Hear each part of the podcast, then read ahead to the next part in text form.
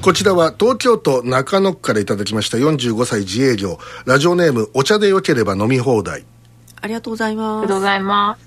最近自衛隊の護衛艦やら海上保安庁の巡視船やら海を守る船がやたらと座礁していますが、一体どうしちゃったんですかね？本当にね。みんなやる気を失ってるのでしょうか？ということでいただきました、はい今なんですかこう座礁ブームっていうのが ななんだろう世代世代交代でもしてるんいやですか？ーあの普通考えにくいですよ。うんうんうん。ええ。あのーそこら辺のまあ、ふまあ、例えばちっちゃい船だったらですよ、はいよほどの浅瀬じゃない限りは座礁なんかしませんよ、それは。あの、喫水線から下が大体せいぜいあったって1メーターぐらいじゃないですか。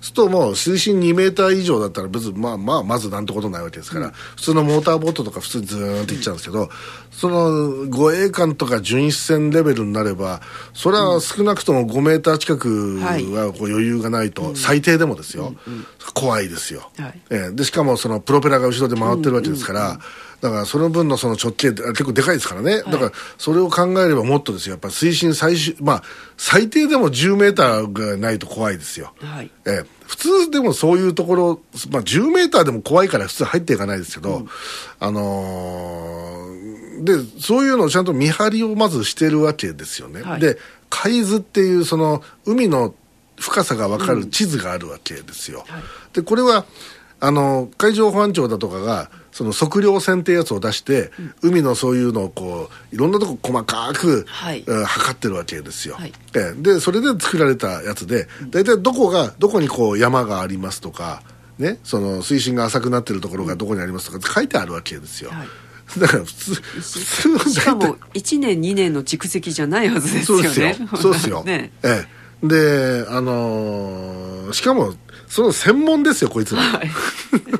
なしてみたいな。だからもう、あの、工房も筆の誤りもいいところでしてですねあ。で、何をしたらこんな、あの、処方、もう焼酎の処方ですから、酒飲んでたとか浮かれてたとか、ねえ、そまあ、そんなことないでしょうけどね。わかだから逆に謎なんですよ。はいどうやったらこんな失敗ポカができるんだろうかっていう、えー何かシステムを変えてみたとかそんなことがあるんですか、いやー普通例えばまあ今センサーとかついてますから、はい。水深の浅いところ来たらそれなりにやっぱりこのインジケーターがついたりとか、場合によっちゃその、あのビープ音がしたりとかっていうのは、はまあそれは船によって違いますけどあるわけですよ、だからその例えばうっかりでそういうところに入っていくっていう、まあ、今回おそらく今回もそのうっかりだと思うんですけど、そうじゃなくてあえてそこを通らないと先に行けない時なんかあるじゃないですか、はい。浅いところをと、そこに軍艦なんかは作戦をするために。でそうするとやっぱ本当に見張りを厳にしながらそして今だったらその、えーセンサーだとかを使いながら行くわけですよ、はい。だからまあぶっちゃけ言うと失敗のしようがないんですよ、うんでやば本当にこれはだばやばいとなったらそこからそそ先行かないですからね、なのに行っちゃってるっていうのがね、は謎なんですよこれ、これ北口さんなんかあのその装置なんか仕掛けしましたか？なんかこれ。いや、してませんよ。なんかこう事故を誘発するようななんかあの。う。知ら、知らないですよ、そうその事件があったっていうのは。はい。ああだから謎ですよ、ねだからもう僕なんかもねあのどうしたってあの東宝映画「太平洋奇跡の作戦キスカ」を。ね。またキスかか、ええ、もう650回もえ、見てますから。どれぐらいの船、船なんですか？その座礁してるのそんなでかい船が座礁してる。だから普通の護衛艦さ、自衛隊の。護衛艦がそんなにいくつも座礁してるんですか？いや、いくつもって護衛艦、この間、あの、あの、あの、イカズチっていうのが座礁して、で、今回の巡視巡視船の、が、あの、いあの、なんだ、えっ、と、越後という巡視船が、まあ、あ。あの、乗り上げたわけですよ。で、あの、プロペラを壊しちゃったりしてるん巡です船っていうのは、はい。結構護衛艦よりもちっちゃいんじゃないですか？護衛艦よりちょっとちょい、ちょいちっちゃいです。はい。はい、でも、十分でかいですよ。ああそうですはい、であのー例えば今回のその護衛艦護衛艦じゃなく護衛艦ね、はい。海上自衛隊の護衛艦の稲妻は、えっと4500トンぐらいなんですよね、だから、えっと昔の太平洋戦争中でいうと、えー駆逐艦よりちょいでかいぐらいですから、ええなので、あのーじゅ十分でかいですよ。はいはい。はいはいもう普通に見たらああ大きな船だなと思うじゃないですか。ええだからあれあまあ例えばあの戦艦大和なんかがもしいたら、はい。とんでもないですよ。あどどういうことです死ぬかと思うぐらいでかいと思いますよ多分。こんなものがあるのかっていうぐらいでかかったと思いますよ多分生で見たら。あーはい。ええだからあの今のアメリカのあの第7艦隊のはい。航空母艦だとかが横須賀だとかに時々来るじゃないですか、あれ近くで見たら気絶するぐらいでかいですよ。はい。まあ気絶しませんけど、はいはいとか言って見たことないんで、なんでこれが浮かぶんだろうかぐらいにでかいですよ、うん、ああその感覚ね。ええ。でまあまああのそうそこまではいかないにせよそこそこ大きい船だということです、なのでなんどうやっただからそのねキスカで、はい。ねこうあの敵の副在海域を避け、はいはい。ええあのキスカ島のはい。西岸西側の未知の水域を進む大村艦隊っていう、ええあのもうずゾクゾクきますよね。ええ。そう喋ってるだけでまた見たくなるんですけど私。あの ええ。すごく慎重にいかないと、ねええこれこの間初めてご覧になったですよねキスカ。あそうそうですね。あの見せていただきええいただきました。ええはい。もう本当あの感動のね、ええ本当あの涙が本当にあの溢れ出る、ええ あのななかなかマニアックで私あの解説がないとついていけない部分もいっぱいありましたけど。そうですか、じゃあこうあのねこう田崎潤が、ねこうあのあのね軽巡洋艦阿武隈の艦長をやってる田崎潤がですよ。こうねえー、そうだし、ケツを、ケツをふあの振らんようにしっかり持っとれとかって言って、こう、汗をこう流していく、油汗が出てくるわけですよ。はい。それを横で見てる、あの、あの、長官、はい。み三船敏郎が何回か見るんですよ、顔を。で1回見て2回見て3回見たところで立ち上がる立ち上がって「艦長もらうぞ」っつって、はい。それであの、えー全身教則っていうふうに言うわけですよね。もうしびれますよね それであの未知のあの海域を進んでいくわけですよ、スレスレ、はいもうあのもう岸壁スレスレのところを、それでもう水深水深がまああのあのもう15メーターとか20メーターとかっていうそう、はい。もうギリギリのところを行くわけ大村艦隊が、はいはい。ええ。まあだからああのスリルを知っている、あの映画を見ればこんなことはありえないわけですよ。もうまあだからこのもう完全にあの作戦あの失敗になりますよね。あっという間に。もうこのこの護衛艦 あの稲妻とね、はい。稲妻かイカズチじゃねえや稲妻と、はい。それとあのこの越後のこのせ、はい。まあ、船長ね、はい。もうこれもうもう作戦失敗ですこれ、はい。もう映画キスか取れないです。もうに日本人全員。敬語作戦無理ですこれ、ええ。というね本当に、うん。なんでしょう技術の継承がなされなかった。いやいやこれ初期初級編ですからもうだからなんかあの上の皿でやってたんだと思いますよ、わでもありえないんですよこれがでも一人が上の空でもね一人で運転してるわけじゃないもちろんそうですよ、ね。はい、ななんかなんか魔が差したとしか言いようがないですね。あえーそういえば最近座礁といえばクジラもなんか最近。あれは座礁じゃないですけどね。ああそうなんですあれ単にあの淀川に入ってきてしまったということで、多分あの方向感覚が狂っちゃったんだと思うんですよ。はい。ほいでそのうちあの腹すかして、えーダメになっちゃったっていうのとあれ脱水症状です。うん。あのクジラっていう特にあのハクジラはい。は餌から水分を取るんですよ、ん。なのであのー食い物がないと、あの要するに脱水症状を起こすんですああんだけ水の中にいるのに、ええ、動けないんですかねそうです。だからそれで衰弱したんだと思います、あのお腹が擦れて動かないじゃなくて。あそうあのそんなに浅くないですあそこは、んええ、だからあのそういう問題ではなかったと思いますね、ただまああのなんであそこに入ってきたのかっていうのが、まあ、例えば松田さんとかはあれはやっぱ潜水艦の潜水艦のソナーに驚いてあそこに入ったんとちゃいます。そういうようなこうまあでもあるんですよ。は実際ソナーアクティブソナーにびっくりしたクジラがああの一斉に浜辺に打ち上がるなんていうのは時々あるんですよ、あのアクティブソナーっていうのは潜水艦がピコーンって音を出すんですよ。あはあはい。でピコーンって音でかい音出して、はい。でそれがその相手の船にぶつかって音波がはい。跳ね返ってくるじゃないですか、はでそれをそのセンサーで捉えて、はい。その時間差だとか、そういったのでその相手の距離とか、形状だとかを、あのー探るものがこうアクティブソナーってやつなんですけど、それによってその音でびっくりしたクジラがすっげえ遠くのクジラがそれでびっくりしてあの大騒ぎになるなんてことは時々あります、ああそうなんですええ、だからひょっとしたらっていうのはそういうのもあったら大阪湾であるだろうかっていうそれが分かんないですけどね、ええ。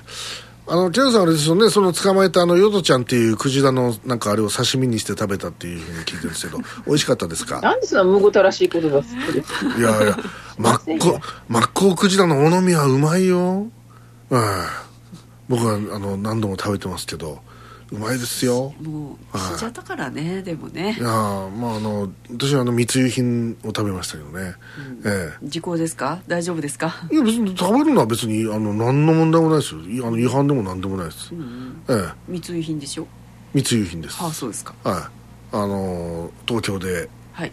あのその筋がやってるおいおいおいおい。小料理屋がありましたね。大丈夫ですか？いやもうあの高級な小料理屋ですよ、はい。ええ。でその筋でやってますから、まあ、なんつったってその筋がやってる店が一番安心です。あのええ。ででそれがあのあれですよ。公海上で、はい。ええ公の海でどこの国にも所属してないお公の海,、海ではい。物々交換するんですよ、うんうん。ええ。でそのいいやつを、はい。ええ。霜降りの。はいもう舌に乗せるだけでとろりと溶けるような。はあ。ね。えーまた食べたいですね、え あすいません。なんかええ。護衛艦の話から、ええ。いつの間にこうなったあえ私白流すクジラもまあうまいですよね。あそうですか。ええ。流すクジラもうまいですね。昔昔普通に食えましたけどね。そうですね。ええ。あのー。給食に出てましたよクジラ。ああれは安物ですあれ、ええであの冷凍技術も良くないんでなんか臭いんですよ。いやでも美味しかった。クジラ独特の匂いがありましたから。そうですか。はい。でだから私あのそこのあの三ツ谷商店街で、はい。あの母ちゃんと私買い物して歩いてた時に、はいそうそこのってはい。そこのあのあれですよ神崎川の駅のとこですよ。ああそうですか。神崎川のはい。駅の、あの、はい。都そばのとこから入ってたファミマのとこに行ったとこから斜めに入って切り込んでるアーケードがあるんですよはい。あれが三ツ谷商店街なんですけど、ああそこでで小学校あの時1年生か2年生かの時にか買い物してて、また古い記憶を、ええ。でそれであの三ツ谷商店街がちょっとこうなんかなんか S 字になってるんですよ。なんか S 字っていうかこうちょっとこうあのこう道がね、はい。そこの角のところにね食堂があったんですよ、でそこにあのそこで昼を食べようっつって、はい。それで「お前何にする?」って「カレー」って言ったら「バカだねこの子は。この店はね安いからねクジラなんだからやめなさい」って言われて、うんくクジラの何が悪いと思ったんですけど「やめなさい」って言われて。それで仕方なくなんかカツ丼かなんか食った思い出がありますね、それだけですけど、失礼いたしました。いやなんかあの恨みに思ってないですか？いや特にはないんですけどね。親の言うことを聞かなければよかったとか。いやいや別にあのそう言われたらじゃあクジラならいらねえとかって。その頃クジラなんて珍しくなかったですから、はい。だからじゃあじゃあいらねえってなったんです、えーということで続いてのお便りは兵庫県姫路市からいただきました46歳主婦ラジオネームファンキー。ありがとうございまありがとうございます。阪神・淡路大震災から28年が経過しました。すでに記憶の風化が始まっています。どうしたら後世に震災の記憶を伝えられると思いますか？えーエッグさんは阪神・淡路大震災の時はどこにいたんですか？あ実家あの滋賀県の実家にいましたね。滋賀県。あ滋賀県もでももそこそこは入れてるでしょ？あはいあの震度4震度4、はい、まあまああの震源から遠いからゆっくり、はい。あの揺さゆさとした揺れですかね、まあでもあのあの人生で一番大きな揺れには違いなかったあそうっすか。はい。はい。もう不安定なものは確実に倒れましたし、ね、はああ、なるほど、い、はい、ね木南さんあの時はいくつですか？す。えー、20いくつとかですかね。ああ、28年前ですよ。うん、23とかそこぐらいですね。ああで木南さんがあれですよねこう足をドーンってやったんで入れたっていうふうに言われてますけど、はい、はい。まあ、そうしときましょう。はまあ、大だらぼっちか木田上優子かって言われてるねあのことなんですけどもうなんか反応も面倒くさいですよね木南屋さんい。うんうん。まあまあまあ、いつものことです。はいまあどうですかこのね震災まあこれあのうん日刊深夜快速でも各番組で実はこのやってんですよ、はい。えー、と B 編成の金曜版の「愛ちゃん自由自在」とか、あるいは日曜版の,、はい。あの堀口康介自由自在だとか、はい。あのみんなこの阪神・淡路大震災について語ってたりしてるんですよね、はい。で、まあ、この番組でもこのお便り紹介しようかなと思ったんですけど、はい。そのどうやったら後世に震災の記憶を伝えられるかまず一つはドキュメントですよね、はい。その写真であるとか動画であるとか、それを見てもらうっていうのが必要なんですがあのやっぱねあのこの阪神・淡路大震災の時ってまだ世の中がやっぱフィルムだとかが普通にある時代だったわけですよ、はいはでデジタルもデジタルはほぼないです。まだないです。例えばビデオはありましたけどアナログなんですよ、なので画質がやっぱ悪いですよね、はい。で、そのでその悪い画質で見ちゃうとどこかなんか絵空事のように見えちゃう時があるんですよ。で例えば東日本大震災なんかは、はい。あの津波の爪痕だとかって、はい。もうすごい鮮明な映像で見るじゃないですかハイビジョンで。まあ YouTube でもねね。そうするとやっぱなんかものすごいリアルはい。にやっぱりこう伝わってくるものがあるんですけど、そこの差は大きいでしょうね、だからあの今 AI だとか使って、はい。そのかつてのそのアナログで撮ったその映像をものすごい綺麗に、あのまあ、ブラッシュアップできる、はい。そのシステムとかがあるんですよね、ででそれをまあ駆使してもらってちょっと鮮明なより鮮明なっていうか、あの画像とかを作るっていうプロジェクトをなんかはい。やってみてもいいんじゃないかなと、まあ、やってるかもしれないですけど、あのそういうのがあってもいいんじゃないかなと思う時ありますね。それとかあと今あのさ例えばメタバースみたいな感じで仮想空間の中に自分が入っていって、はい。でそれをその、まあ、ゴーグルとかつけて、はい。あのその、うん VR ですよね、その仮想現実を体験するっていうのできるじゃないですか。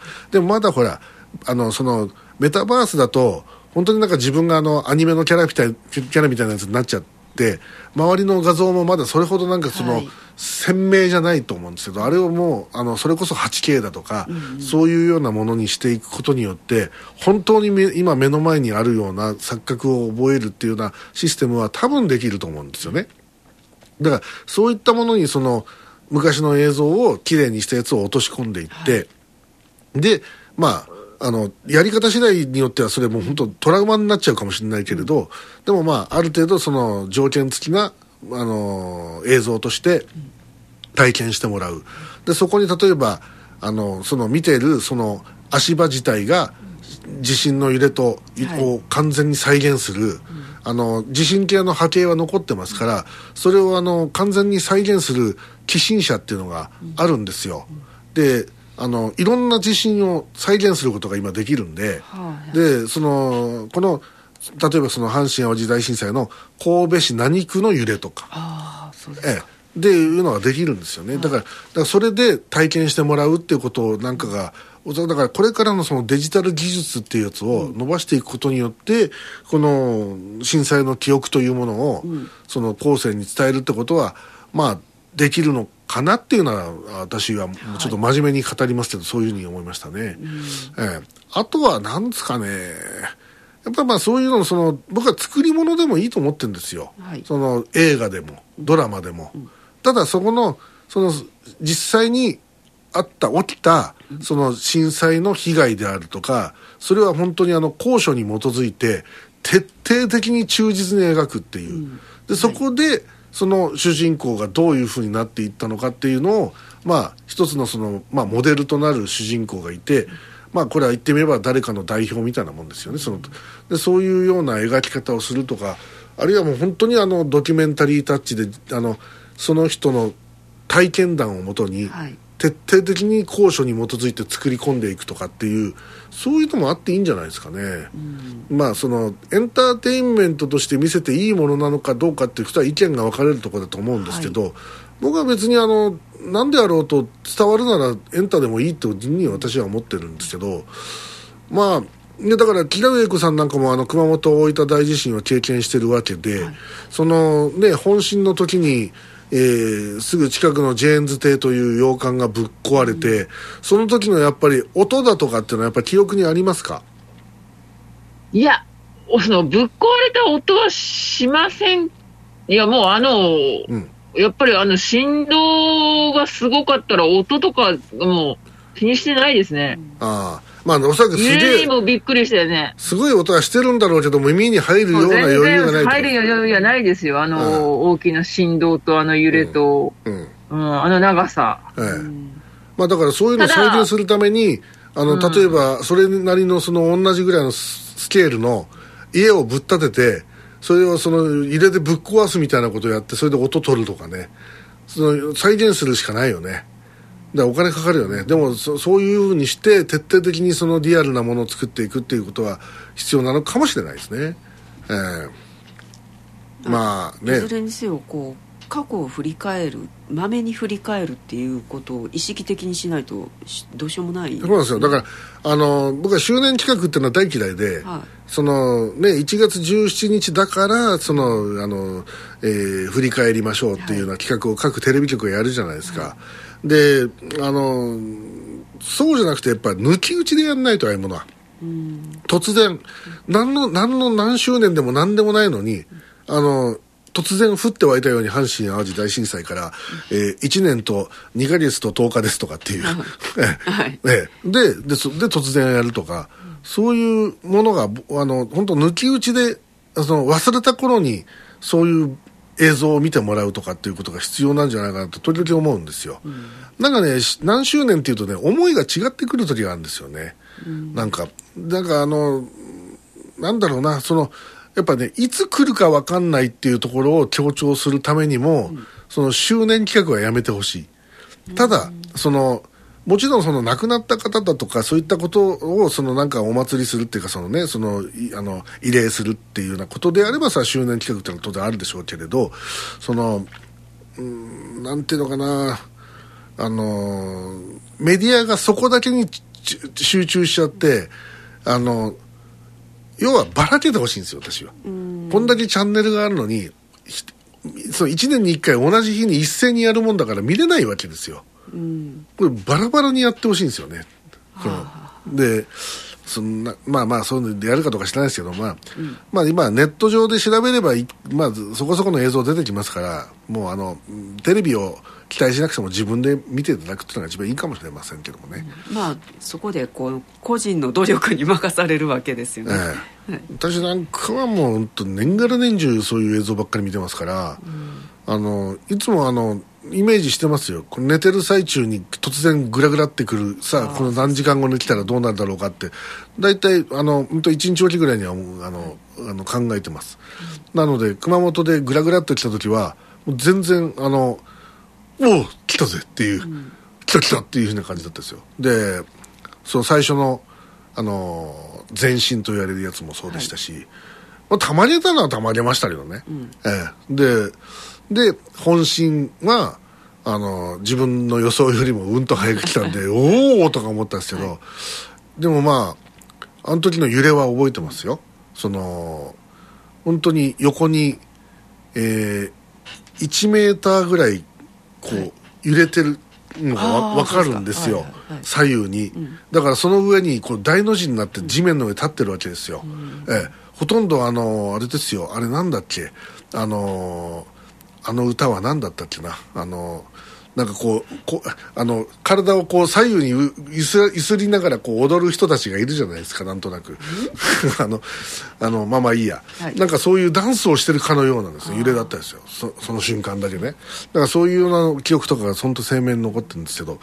まあそういうシーンもできればいつか、あの作れるようになったらいいなとか思ってるんですけど、まあ、ともかくあのぜひそういうのをあのあの保存していたり記念しているそういう記念館とかそういったの各地にありますんで、ぜひ行っていただきたい、で例えば淡路島の北谷町に行けばそのねあの断層のその割れた断層をそのまんまあの保存してありますんで、はいはい。こんだけ動いたのかっていうのがもう、はっきりわかるわけですよ。はい。でのあの野島断層ね、はい。その野島断層が動いたところとかそういうのをぜひ見ていただきたいし、はい。この上に家建ってたのがたまげ太郎なとか思いますよ、やっぱだからそういうやつとかまあもちろん熊本もあの一部保存してありますしねでそういうのもぜひあの行っていただきたいこの前き熊本城を見に行ったじゃないですか、ええでやっぱり崩れたまんま放置しあのもう手がつけてら手つけてらんないのでしょうね、うん放置してる場場場所もあったじゃないですか、ええ。まああれ放置ではないんですよ。まず作業を待ってるだけなんですけど。あそうなんですね、ええええ。うん、いやでもあれ見てやっぱり生々しさを蘇りましたねあれ、ええええはいええあのまま置いとくのもありじゃないかなとか思ったりまあ、場所によってはね、ただあの、お城の場合はね、所管がね、あの文科省なんで、はい。ええあの現状復旧しなきゃいけないっていうね、面倒くさいんですよ、あのまあ本当、文科省っていらないですよ、この国。ええ。ええあのあそこのだってあのお城の敷地の中に博物館があるじゃないですか、はいはい。それもねあのどけって言ってるんですから文科省は。ななんかもう文文化に対しだだからあのあれですよ。あのリニューアルするなって言ったんですから。あの本当の計画では、はい。外側まで広げていって、もうちょっと展示スペースを広げるっていうところがあったんですよ、はい別にそのあれですよ。あの、博物館の敷地っていうのがあってその敷地の中で広げるって言ってるんですから、別にあのそれ以上やろうとはしてないんだけど、それにストップかかかかりましたからね、文科省が。あなどういうことですいやいやもうそもそも、はい。そこにあること自体がいかんのだと。はこれ文化財である熊本城の中に、はい。そんな博物館なんか置いとくこと自体が間違っとるんだよ君と、ええ。ともかくできれば出てってほしいんだと。あはい。なのに置いといてやってるとも、まあ、あるから、まあ置いといてやってるのはまあいいと思うけどそれをね拡張するなんてもってのほかだよ君と。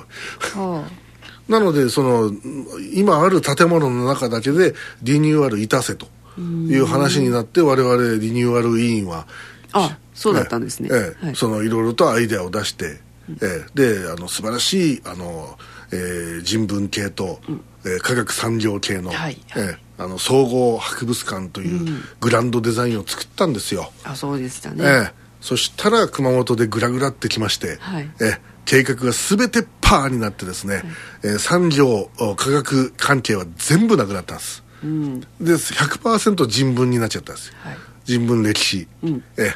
つまんない博物館。だからプラネタリウムだけがなぜかあるっていうね、うんええ。取ってつけたようにプラネタリウムがあるでしょ。はい。だってあの科学系が一つもないのに。あれあの剥製？剥製はだから、はい。あのそのだから人文科学系はもともとあったんですよ。はい。ええ。あでそはい。ででその熊本の歴史みたいなのがまずは、あるんですよ、い。順順路からすると、はい。でナウマンゾウとかいたんですよ、うんいたいた。ええ今もいますけどね、はい。でその後そそこから先行くと、はい。ここからこの天文科学に入っていくんですよ、でこうあの太陽のあの、えー昼間行く行くと太陽の映像をこうそのまま映し出してるスクリーンがあって、はい。そこに太陽黒点がリアルにそのまま見える装置があって、でその横に覗き窓を見るとソーラープロミネンスアダプターというのがありまして、はい。人工的に日食を作り出す装置があって、でその太陽の周りにあるコロナだとか、はい。あと光源っていうプロミネンスってやつが見れる装置があって、であとスペクトルだとかが映し出されるところがあってそれをあの出ると今度あの太陽光発電とは何なのかみたいなコーナーがあり、で、えー電球をこうあのあのスライドスイッチをビューッと上げると電球が光って、そして下にその太陽電池があってでそこの周りに N ゲージのあのあの線線路があの丸く置いてあってそこであのあの電車がぐるぐる回るってやつとか、そういうあの地味なものがある中でそしてそこから今度エンジンになってですね、えで全日空から提供を受けたロッキード L1011 トライスターのエンジンがそこにあったりですね、はええーでそこから今度あとあの原子力発電だとかそういう火力発電とかあって、でそこから一旦外に出ると、そこにエアロコマンダーっていう飛行機があの1機あってあとヘリコプターが1機あって、それで蒸気機関車がそこにいるわけですよ、今もいますけどね。でで今飛行機とあのヘリコプターいなくなっちゃったんですよ、でそこからまた戻ってくるとそこにあのテレビ電話があったんですよ。あええ、テレビ電話装置があってそこから先に行くと今度あの物理のコーナーになって、ええテコの原理だとか、その車輪の輪っかのサイズによって力の伝え方が変わりますとか、あと電声管があって声が伝えられるとかそういうのがあって、で、えあよく覚えてますね。はい。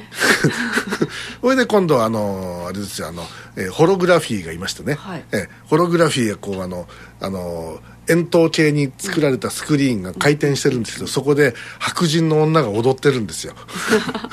これが。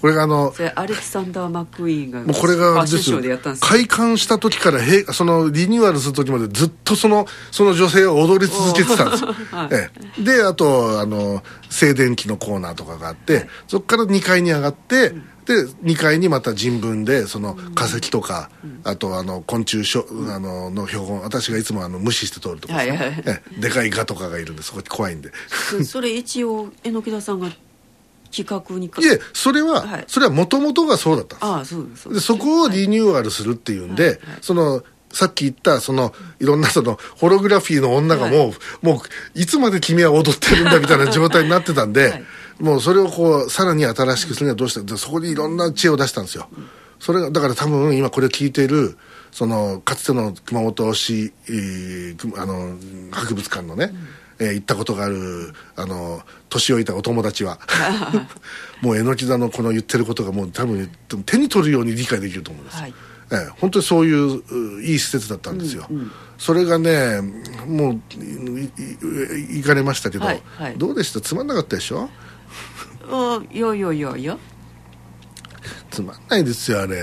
そうそうなんですかね。いやもともとを知らないからですか。もうだってもうなんか生き物と葉っぱと石しかないじゃないですかもう。あと、まあ言い方ね。あとなんか申し訳程度になんかあの昭和初期の暮らしとか、ああありなんかましたね。なんかあとかあのその加藤清正の刀あのなんだ武士の刀とか、く熊本の歴史は弥生時代からしかないのかもなとかうざっくりなやつでね もうもうだからもう本当もう俺が企画したのと全然違うんですもんだって、あ1年以上俺や会議に参加してたんですよあれ。あそうですか。おいで他の鹿児島とか宮崎の博物館にみんなで視察に行ったりして、しかも自腹ですよそれ、えななんで榎田さん関わることになったんですか？リリニューアル委員に移植されたからですよ、ええはあ熊本市からああええそうですええか、そういうことです、はい。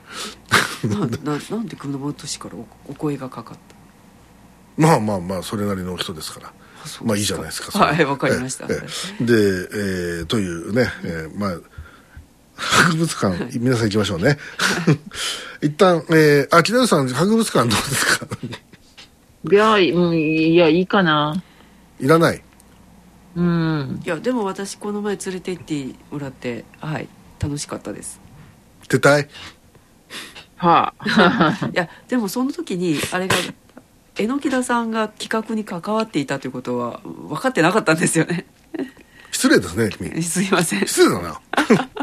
後から知っておおもうちょっとちゃんと見とけばよかったとか思いましたけど。ちゃんとあのあれですよ移植場がありますよちゃんとあの。あそうです。ええ。はい。えーというね、えーことでござすいいまして。ませんでした。いえいええー一旦 CM に行きましてこの後はえーまあまあ割と重要なテーマかもしれませんね。ちょっとねお楽しみにしていただきましょう。一旦 CM です。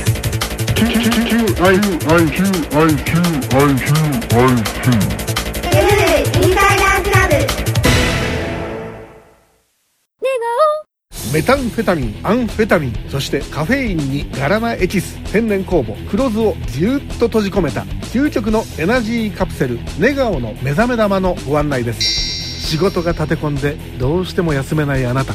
夜の生活をレベルアップしたいあなた。そんなあなたにおすすめ。ネガオの目覚め玉。ご愛用の皆さんの喜びの声をお聞きください。いやまさかこの年になって一晩中できるなんて思ってもみなかったですよ。一粒飲んだら感度が全然違うんです。おすすめです。これを飲んでるおかげでねもう元気バリバリだよ。